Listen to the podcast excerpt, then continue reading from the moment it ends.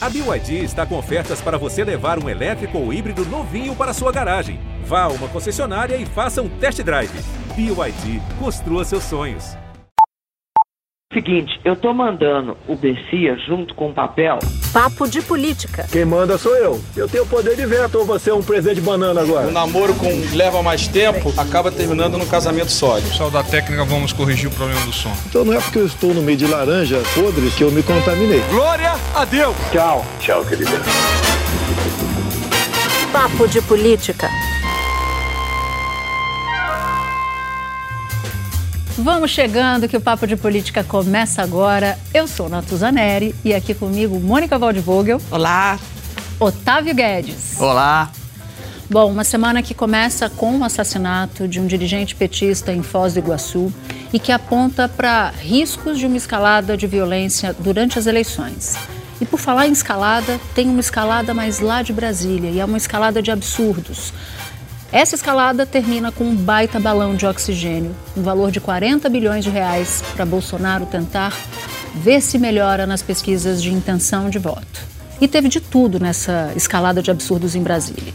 Teve, durante a votação da PEC de reeleição, votação atropelada, votação em um minuto, apagão no sistema de votação, alguém desconectou um cabo que fez cair o servidor.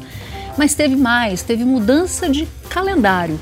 Numa canetada só, Arthur Lira fez a sexta-feira virar terça. Sim, e ele está podendo muito.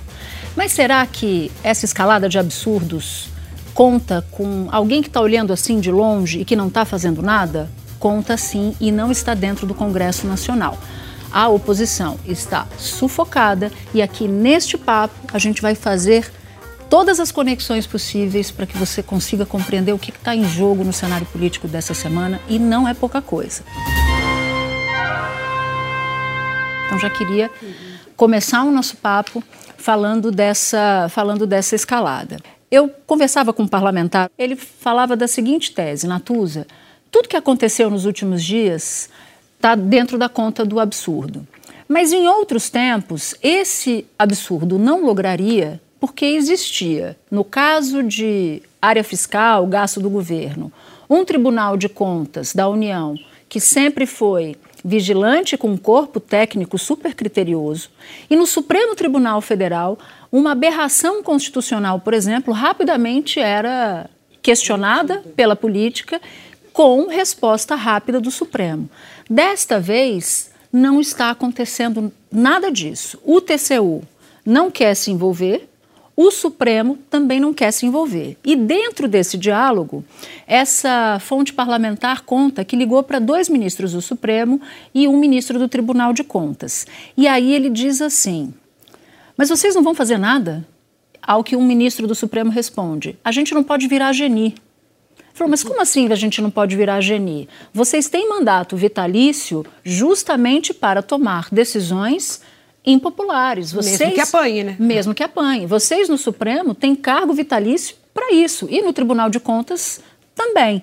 Então, para mim, o sentido da semana em Brasília foi essa essa mão cheia de dedos, mas dedos no sentido de eu não quero muito cuidado para não interromper essa escalada de poder do Arthur Lira, para não rever a decisão da própria Câmara dos Deputados e do Senado na aprovação da PEC da eleição. E devem se justificar dizendo que não querem tensionar mais ainda o ambiente, essa porque é, é Bolsonaro não tem limites e ele provavelmente vai atacar. Mas isso significa que também uma outra instituição está falhando. Então, permite-se o excesso de poder e de atropelo institucional dentro do Congresso Nacional e o Supremo, para não tensionar, é, aceita, o que é um absurdo.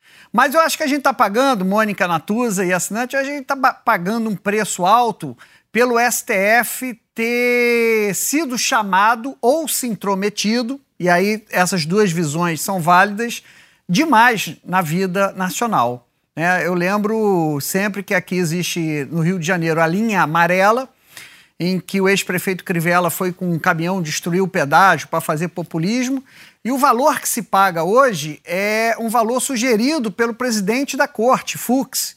Gente, ministro, presidente de corte constitucional não é para decidir preço de pedágio. Então, se a gente for ver as questões, tantas questões que foram é, que o STF foi se envolvendo, ou por se intrometer mesmo, ou por armadilha, por inação política dos políticos, a gente paga esse preço de não querer se envolver num momento crucial, porque nessa semana estou convencido de que nós fomos para a antessala do autoritarismo. Daqui a pouco a gente eu explico mais essa minha colocação. Não, eu acho até que a gente já pode pular para isso. Estava pensando aqui do quando o parlamentar fala em, em, mandato vitalício, não é exatamente tecnicamente vitalício, né? Vai até a a idade. Limite hoje 75 anos. Hoje 75 anos. Mas mandato vitalício no sentido de que dura muito. Não pode ser demitido, né? Não pode ser demitido e dura muito tempo. Ele não, se não quiser, não sai dali até os 75 anos de idade. Mas eu acho que a gente pode fazer já essa ponte para o autoritarismo, Otávio, porque na avaliação desse parlamentar, que é alguém que frequenta muito bem os poderes, né? Hoje não tanto mais o executivo, mas já frequentou que é essa ideia de que, olha, vocês estão deixando passar coisas que são bastante sérias e mais tarde vocês vão se surpreender. E aí olha o que, que ele diz, olha o que, que ele diz entre, as, entre algo que pode provocar surpresa. Hoje é a PEC da eleição, ou a PEC kamikaze, ou a PEC da reeleição. Tem vários apelidos. Ou a PEC da enganação, que também é chamada assim. Amanhã é uma PEC, uma proposta de emenda à Constituição, suspendendo as eleições. Ele estressou o argumento para mostrar. Uhum. Mas o... é claro, esse é o risco. Esse é o risco, porque não foi só a PEC das eleições. Na votação da, da Lei de Diretrizes Orçamentárias, em que se ficou discutindo muito sobre é, as emendas serão impositivas ou não serão, e aí, o, o, aparentemente, o Lira perdeu, não conseguiu as emendas impositivas porque o Pacheco bateu é, o pé. Eles aprovaram apensado em outros projetos outras barbaridades tão graves quanto a PEC eleitoral. Uma delas, por exemplo, suspende um dispositivo da lei eleitoral que proíbe que o governo faça doações no período eleitoral. Doações de todo tipo, Natuza. Doação de cesta básica, de rede para pescador, de trator para agricultor, para empresas, para entidades. Eles liberaram um geral maior, pior ainda. E você tem um estado de emergência que pode talvez justificar é, gastos a mais. E não foi só isso. Ou seja, Eles... rasgaram, rasgaram a lei eleitoral. Rasgaram a lei eleitoral. Eles fizeram coisa pior. Eles perderam o, o impositivo e agora disseram que o seguinte, que a emenda do, do relator, a emenda do orçamento secreto, ela pode ser remanejada dentro do Ministério. Então, você manda lá um orçamento para o Ministério da Cidade, sei lá, do Desenvolvimento, é, é, mandar para um posto de qualquer coisa, uma escola, não importa, é, num, num município. Depois, ele pode, o, o, o, parlamentar pode chegar lá e falar, não quero mais que vá para o município tal, vai para o município X. Meu Deus. E isso pode ser mudado sem que o nome do parlamentar apareça, o que significa uma chantagem contra prefeitos e a população das cidades que perdem o seu direito de escolher o representante que, que bem entenderem. E, não, e pior ainda, eles ainda foram lá e disseram: essa mudança do, do empenho, do dinheiro que está empenhado no orçamento para pagar uma verba para um determinado município, pode se trocar também o fornecedor. Então, ah, houve uma licitação, há, um fornecedor já empenhado para produzir alguma coisa, o parlamentar vai lá e fala, não, não vai mais ser fornecedor tal vai ser o fornecedor Você pode fingir que você está mandando uma verba e essa será detectável para uma determinada cidade. No e... meio do caminho, você tem Isso. um esquema com um fornecedor de uma outra cidade. Você transfere essa emenda para essa outra cidade sem que passe no radar de ninguém, porque ninguém ficará sabendo. Isso é absolutamente inconstitucional. Isso é perigosíssimo. Isso transforma o Estado numa bagunça, numa baderna e desrespeita profundamente a vida das cidades, a vida dos projetos, a vida do Estado brasileiro, a vida do, do, dos programas dos ministérios.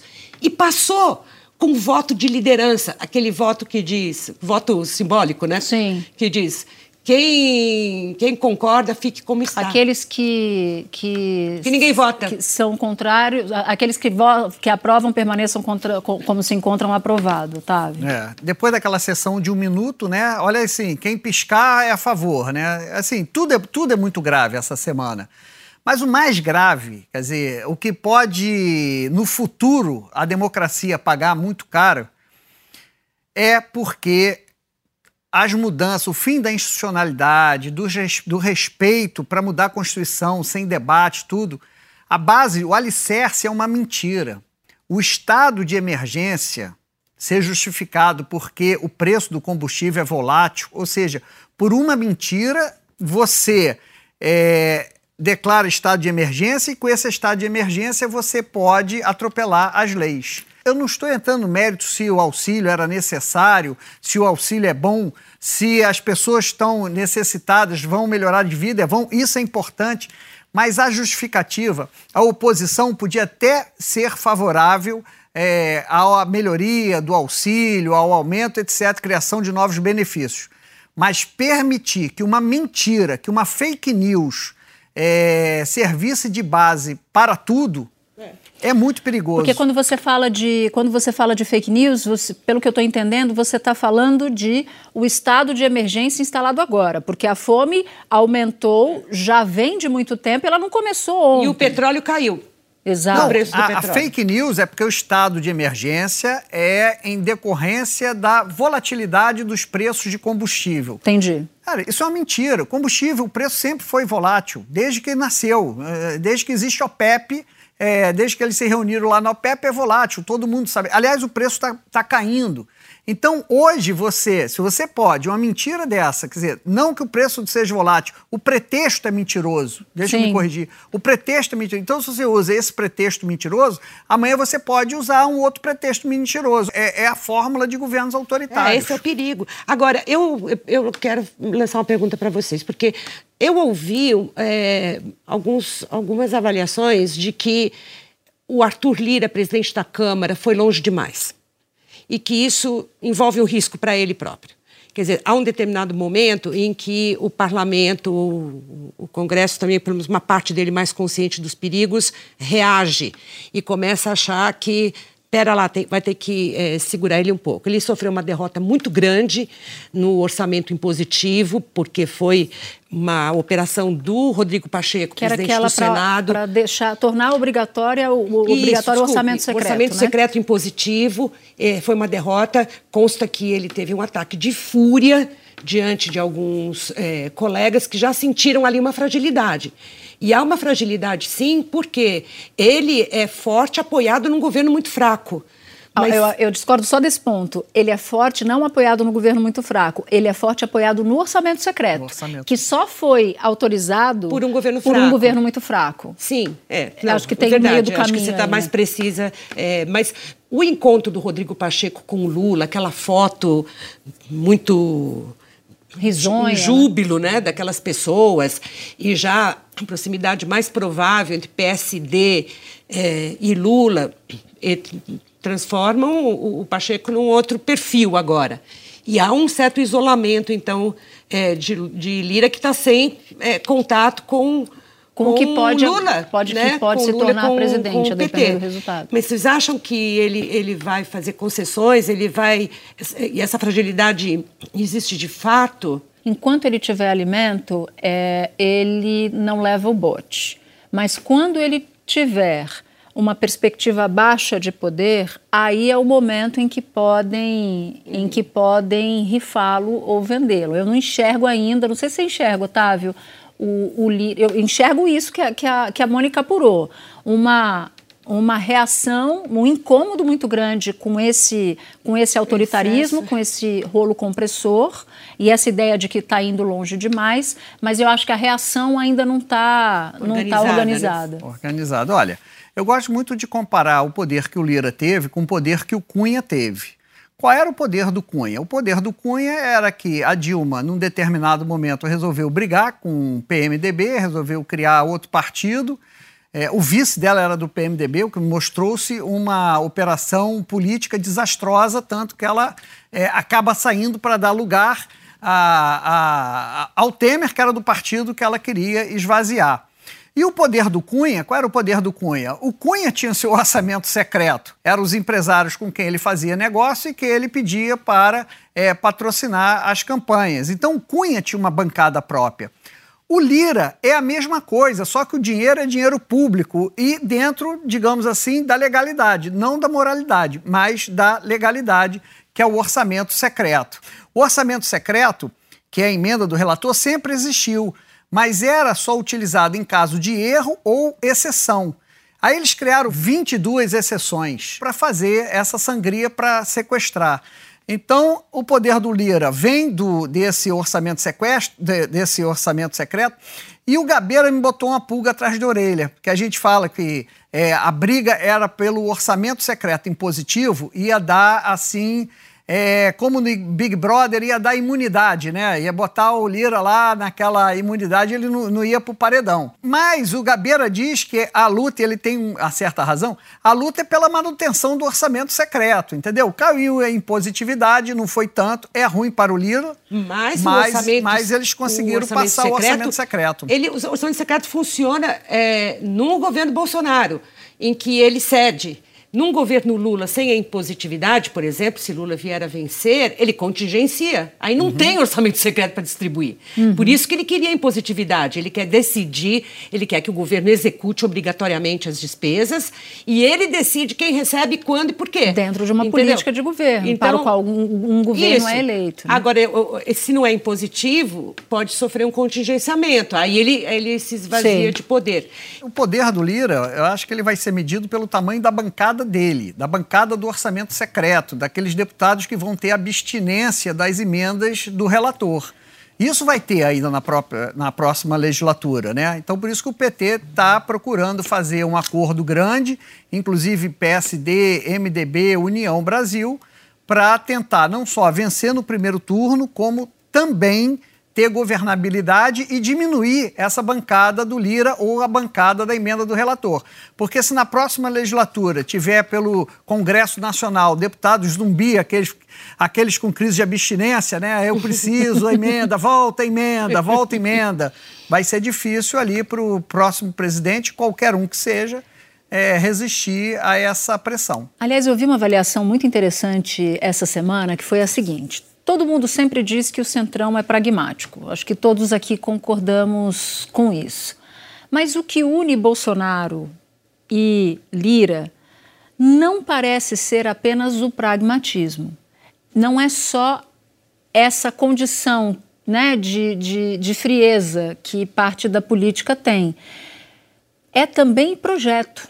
E aí essa fonte disse o seguinte: Bolsonaro e Arthur Lira, ou Bolsonaro e o Centrão, estão juntos no projeto. Que projeto é esse? Diminuir o poder das outras instituições e reduzir ou manietar os órgãos de fiscalização e controle. Porque daí esse projeto de poder absoluto que tem um presidente da Câmara, ele permanece no tempo, permanece no longo prazo. E só para lembrar um outro fato dessa semana, que foi aquela auditoria do Tribunal de Contas da União sobre urnas, é. terceira fase, dizendo em alto, claríssimo, bom o som, que foi, não tem. Não tem fraude, nunca houve fraude, o sistema é absolutamente redondo. E ainda virão outras etapas dessa auditoria. auditoria. Então fica algo dissonante, né? Você tem numa comissão no Senado, é, o reforço do ministro da Defesa ao que quer Bolsonaro, porque essa é a aparência, se não for isso, estão tão errando na estão errando na, na hora do espetáculo, porque essa é a impressão que todo mundo tem, que o ministro da Defesa faz o jogo do Bolsonaro. E aí, do outro lado, pertinho ali perto da Praça dos Três Poderes, o Tribunal de Contas da União, dizendo não, não tem, o sistema é redondo, não, não tem fraude capaz de abalar o sistema. Mas ele é porque é ele não tem nenhuma razão para isso, não tem nenhum indício, não tem nenhum fato que indica é, que possa indicar que houve fraude algum dia ali nas urnas. Então é apenas uma estratégia, é uma estratégia de marketing, uma estratégia eleitoral, é uma estratégia de perdedor, inclusive. É uma estratégia de alguém que acha que vai perder a eleição e precisa desde já contestar esse resultado. Ele não tem, se ele tivesse alguma base para isso, tanto é que eles têm que inventar um novo pretexto a cada momento. Não existe nada de concreto é, que justifique é, tudo isso que Bolsonaro fala. Ao ponto de ele ter usado, acho que foi essa semana, semana passada, já não me recordo, um tema. Você se lembra daquele que ele chama de o apagão na apuração da eleição do Aécio Neves, Sim. quando ele disputou com Dilma? Sim. Quando, na verdade, era só um, um efeito de totalização. Entraram é, votos de uma determinada maneira e aí totalizou de uma forma, depois entraram votos de outros lugares, totalizou é, e, e, se complementou. Como o, o PSDB e o Aécio entraram contestando o resultado, isso foi esclarecido já foi esclarecido, já houve auditoria. O PSDB ficou satisfeito com o resultado. Então ele volta para um pretexto anterior e dizer: olha, teve alguma coisa, mas não teve. Então né, não adianta. Ou ignora-se o que eles estão falando, ou é, a eleição vai ser o caos. Mas sei lá, eu acho que o TSE e as forças políticas tinham que levar isso como uma estratégia de marketing eleitoral essa, e só. e eu acho que você abre um, um ela abre um, um, flanco, a Mônica Otávio, que a gente sempre tem que voltar. O ovo dessa serpente de desacreditar o sistema de votação começou a ser chocado pelo Aécio durante aquelas eleições porque não existia é. ali, até porque o Aécio era muito próximo de ministros do Supremo que estavam no TSE e que disseram: olha, foi assim, mas é assim. É. E aí, para explicar para o nosso ouvinte, que eu acho que vale a pena, a urna eletrônica ela não está conectada à internet. Então, não existe possibilidade de, de hackear uma urna porque ela não, não existe. Ela não é ligada à internet. É o Tribunal Superior Eleitoral é o juiz das eleições e só tem um lugar que você xinga o juiz antes da atuação dele, que é no estádio de futebol né? O juiz entra em campo e você, a torcida faz o quê? Ladrão, ladrão, ladrão, entre outros é, xingamentos mais pesados. Mas por que faz isso? Para constranger o juiz, para ele, né, uhum. de repente, na hora da dúvida, não apitar ali contra o seu time. Então, quem está xingando o juiz das eleições antes da partida ter começado, sem qualquer prova de um ato errado, ilícito dele, se comporta como torcedor, seja civil ou seja militar. E esse é o tratamento que a sociedade deve dar. Olhar para ele e falar assim: ué, isso é um torcedor, isso é um Geraldino, isso é um arquibaldo. Por que, que ele não reclamou, por exemplo, por que, que o presidente não reclamou ao longo da sua vida, em que ele montou uma franquia política com o nome Bolsonaro, e parte é, dessa, dessa vida política com votos em urna eletrônica, que lhe deram 115 milhões de votos. Garantiram a franquia Bolsonaro aos filhos, a ele, e quem usa a marca, a franquia Bolsonaro, essa franquia eleitoral, 19 mandatos que dão, somados, dão 76 anos de salário. Uau. Por que então os arquibaldos e os geraldinos só estão xingando e, e vaiando o juiz agora que Bolsonaro aparece em desvantagem nas pesquisas? Então eu trato todos como geraldinos e arquibaldos. Você pode, por favor, para mim, que estou sem pegar essa referência dos Geraldinos e dos Arquibaldos.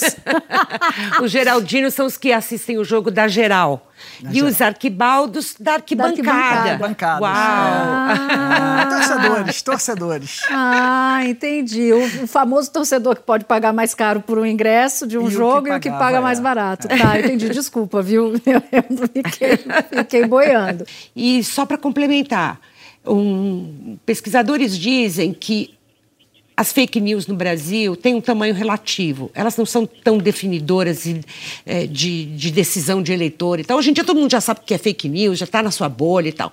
Mas uma fake news pegou. E pegou para um terço da população. A de que as urnas não são confiáveis. E é a mais perigosa das fake news que a gente poderia ter. Não é? Se o eleitor não confia no sistema eleitoral, você cria um, um, tipo de comoção e de emoção que é grave. Então, você, eles terem conseguido, Bolsonaro e as Forças Armadas juntas, pôr essa desconfiança é gravíssimo, né? e que... olha o tamanho do estrago é. que se fez. É só olhar para o passado, para a invasão do Capitólio.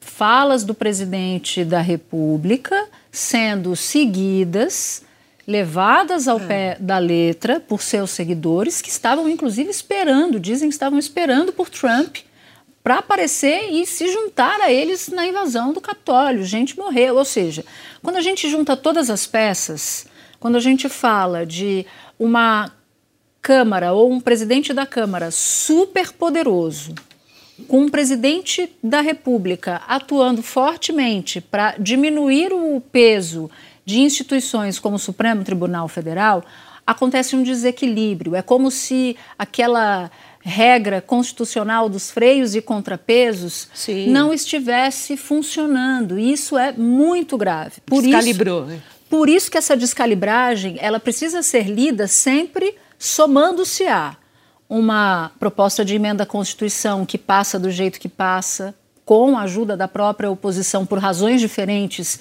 mas os votos foram recebidos porque não se queria impedir que o dinheiro fosse para a população de baixa renda, porque tem repercussão eleitoral, naturalmente, em relação a isso. Quando você olha o Supremo envergonhado, então, na prática, hoje, Acuado, né? tem uma instituição acuada que está economizando energia, porque o que eles dizem é exatamente isso que você mencionou, Mônica. O que eles dizem no Supremo é o seguinte: a gente está a gente está numa, numa cruzada seríssima, democrática, para garantir que as eleições transcorram normalmente, para garantir que esse discurso, essa fake news contra as urnas não prospere.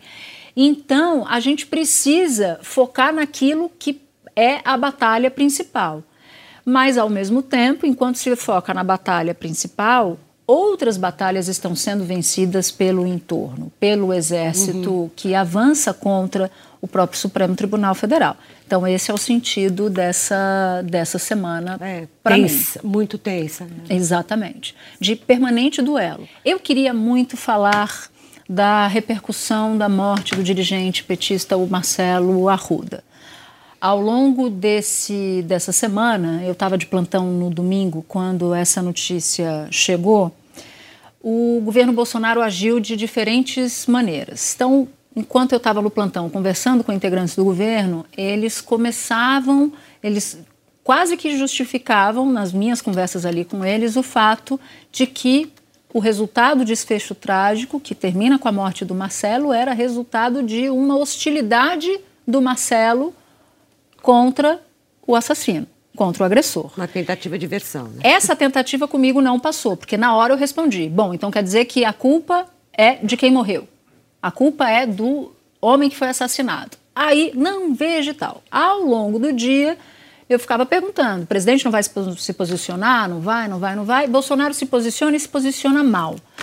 Somente na segunda, na terça-feira, é que eles começam a tentar se aprumar no discurso, se aprumar no discurso. Não é que o discurso seja um discurso satisfatório. Quando veio a gravação, uma tentativa de reação do, do, do bolsonarismo. E eu fui conversar com um, integrante da campanha. Eu falei, qual é o tamanho das escoriações eleitorais para Bolsonaro? E eles disseram, olha, as pesquisas, as próximas pesquisas, as próximas medições vão dizer mais sobre isso. Mas sim, nós sentimos esse golpe porque ele ele reforça a ideia de Bolsonaro violento, que é muito ruim para as mulheres, é um eleitorado que o Bolsonaro quer conquistar, porque a maior parte das mulheres uhum. tem, tem uma. grande parte das mulheres tem uma rejeição muito grande.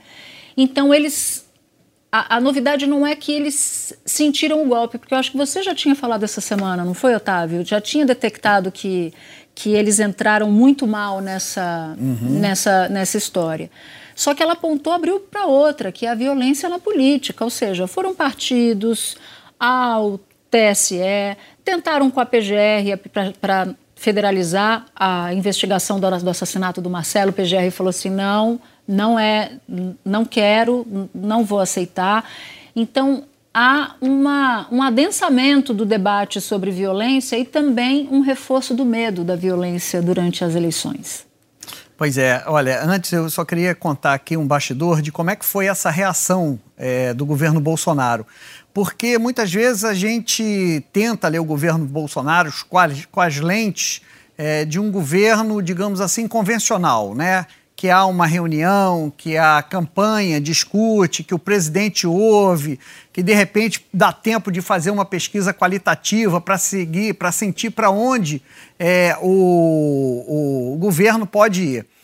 O que aconteceu foi o seguinte: é, chegou ao entorno do presidente a informação de que parte da família é, do Marcelo era composta por simpatizantes, digamos assim, da, da causa, né? Esse foi o termo que me disseram, do Bolsonaro.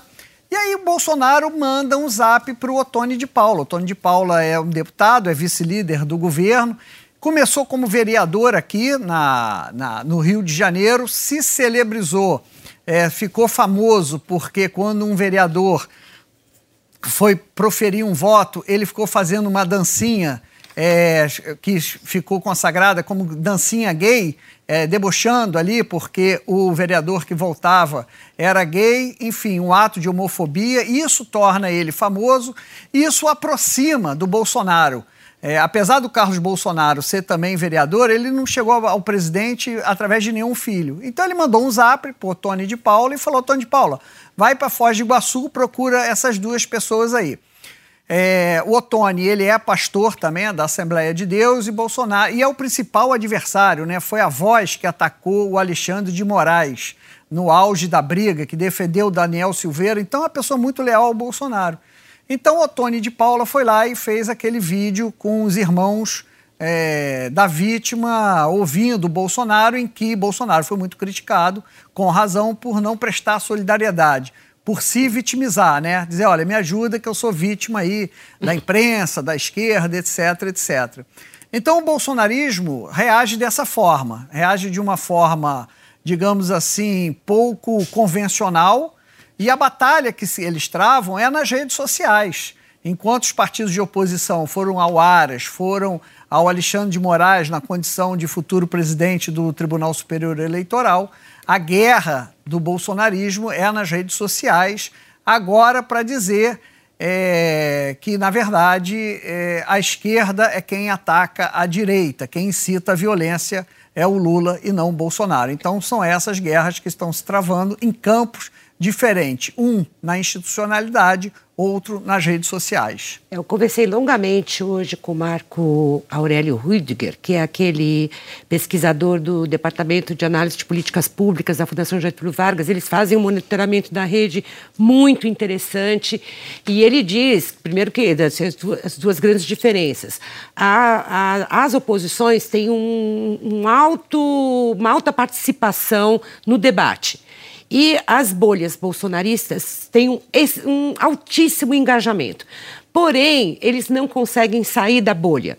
Então, essas versões que eles tentam é, fazer circular, elas param ali. Porque no debate elas não prosperam, elas param lá. Mas, embora não se possa dizer, segundo ele, que as pessoas comprem uma ordem de violência do Bolsonaro, é, é possível sim concluir que há uma indução. Que você todo esse discurso de anos e anos do, do Bolsonaro sobre armamento, sobre é, combater a liberdade é, usando o pretexto da liberdade, porque é esse uhum. paradoxo do, do discurso do, de, do Bolsonaro. Tudo isso é, faz com que lobos solitários possam agir. E não deixa de ser uma atitude de lobo solitário. Ele ficou indignado com uma festa do Lula, o Jorge Guarunho, o assassino ficou indignado, foi lá e agiu por conta própria, achando que ele tinha um aval do discurso político, porque isso acaba é, entrando na psique das pessoas. E você não controla como é que a sua mensagem chega é. à pessoa. Olha, Mônica, é, você estava falando, eu li um texto do Luiz Eduardo Soares é, dizendo o seguinte: essa questão do lobo solitário, né? É, é, por que, que ele se sente autorizado? Ele diz o seguinte: olha, está se falando muito em ódio, né? Ok, é ódio. Mas ele diz que o ponto central não é o ódio, é a autorização. diz ele o seguinte: olha, que o ódio é, na administração interna dos afetos, é, ele não pode ser exorcizado, né? É, agora, é, há uma instância, há um determinado momento em que é, se autoriza a passagem do ódio ao ato. Não é a emoção que explode as barreiras, é a barreira que cede. Gostaria muito de ir para a trilha. Você está tá despreparado hoje, Otávio? Tô não, tô não. é o seguinte, é o, é, o, o Lira, eu vou incorporar o, o rei. Ah, porque o você Lira, foi no show do rei, né? Eu fui no show do rei, tá. do Roberto Carlos. Tá então tá vamos lá. O Lira é uma brasa, mora. Ele reúne a patota, ele mostra que é papo firme, só deputado papo firme, e muda a Constituição, e a oposição fica ali igual um calhambeque, bibibi, bibibi, e ele vai em frente. Então, com a palavra, o Lira. Se faça alguma coisa, sempre alguém vem me dizer. Isso, aquilo não se deve fazer. E como vou fazer o que eu devo fazer? Que culpa tenho eu, me diga, amigo meu, se tudo que eu faço é antirregimental, imoral ou engorda? Pam, pam, pam, pam, pam.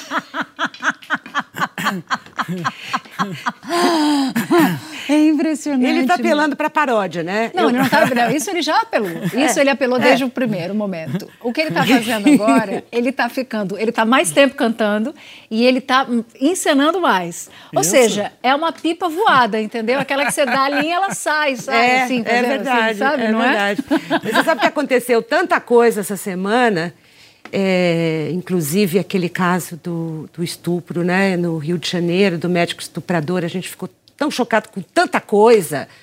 Eu fiquei indignada, ele ficou indignado, Natuza indignada, eu fui de skunk, que tem um versinho que diz bem sobre o que a gente faz com a nossa indignação. Ele diz: A nossa indignação é uma mosca sem asas, não ultrapassa a janela, das nossas casas. É isso. A gente tem não sabe o que fazer com ela, né? Não sabe o que fazer com a indignação. Né? Exatamente.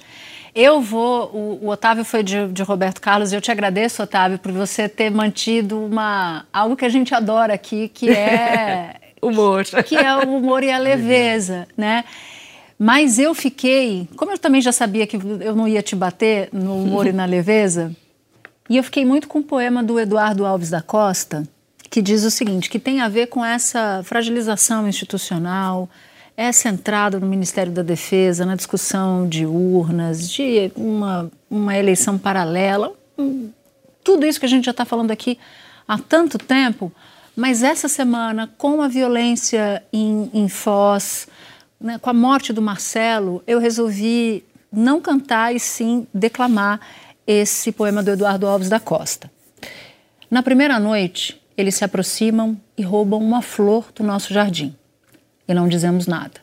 Na segunda noite, já não se escondem, pisam as flores, matam nosso cão e não dizemos nada. Até que um dia, o mais frágil deles entra sozinho em nossa casa, rouba-nos a luz e, conhecendo o nosso medo, arranca-nos a voz da garganta e já não podemos dizer nada. Então essa essa eu minha trilha essa semana, eu sei que é, foi pesada, eu gostaria de não ter sido, mas os fatos também não estão ajudando. Infelizmente o nosso papo acabou. Agradeço muito a Mônica, ao Otávio e a você. E é hora de agradecer a nossa super equipe. Edição executiva, Daniela Abreu. Edição e produção, Júlia Zaremba, Laís Borges, Gabriel Quecchio e Leonardo Nicastro. Supervisão, Ana Bernardoni. Chefes de redação, Pedro Godoy e Mariana Timóteo. Gerência, Cadu Veloso. Sonoplastia, Júlia Gonçalves. Supervisão técnica, Leonardo Páscoa e Leandro Descaciati. Equipe de estúdio, José Dias, Ricardo Espósito, Fábio Mancuso, Rodrigo da Mata e Gabriel Scherer. O nosso podcast também é programa de TV na Globo News, toda quinta às 11h30 da noite. Lembrando que o podcast não é igual ao programa de TV, muito pelo contrário, a gente guarda histórias exclusivas lá e aqui para você. Obrigada por nos ouvir até aqui. Até o próximo episódio. Tchau, tchau.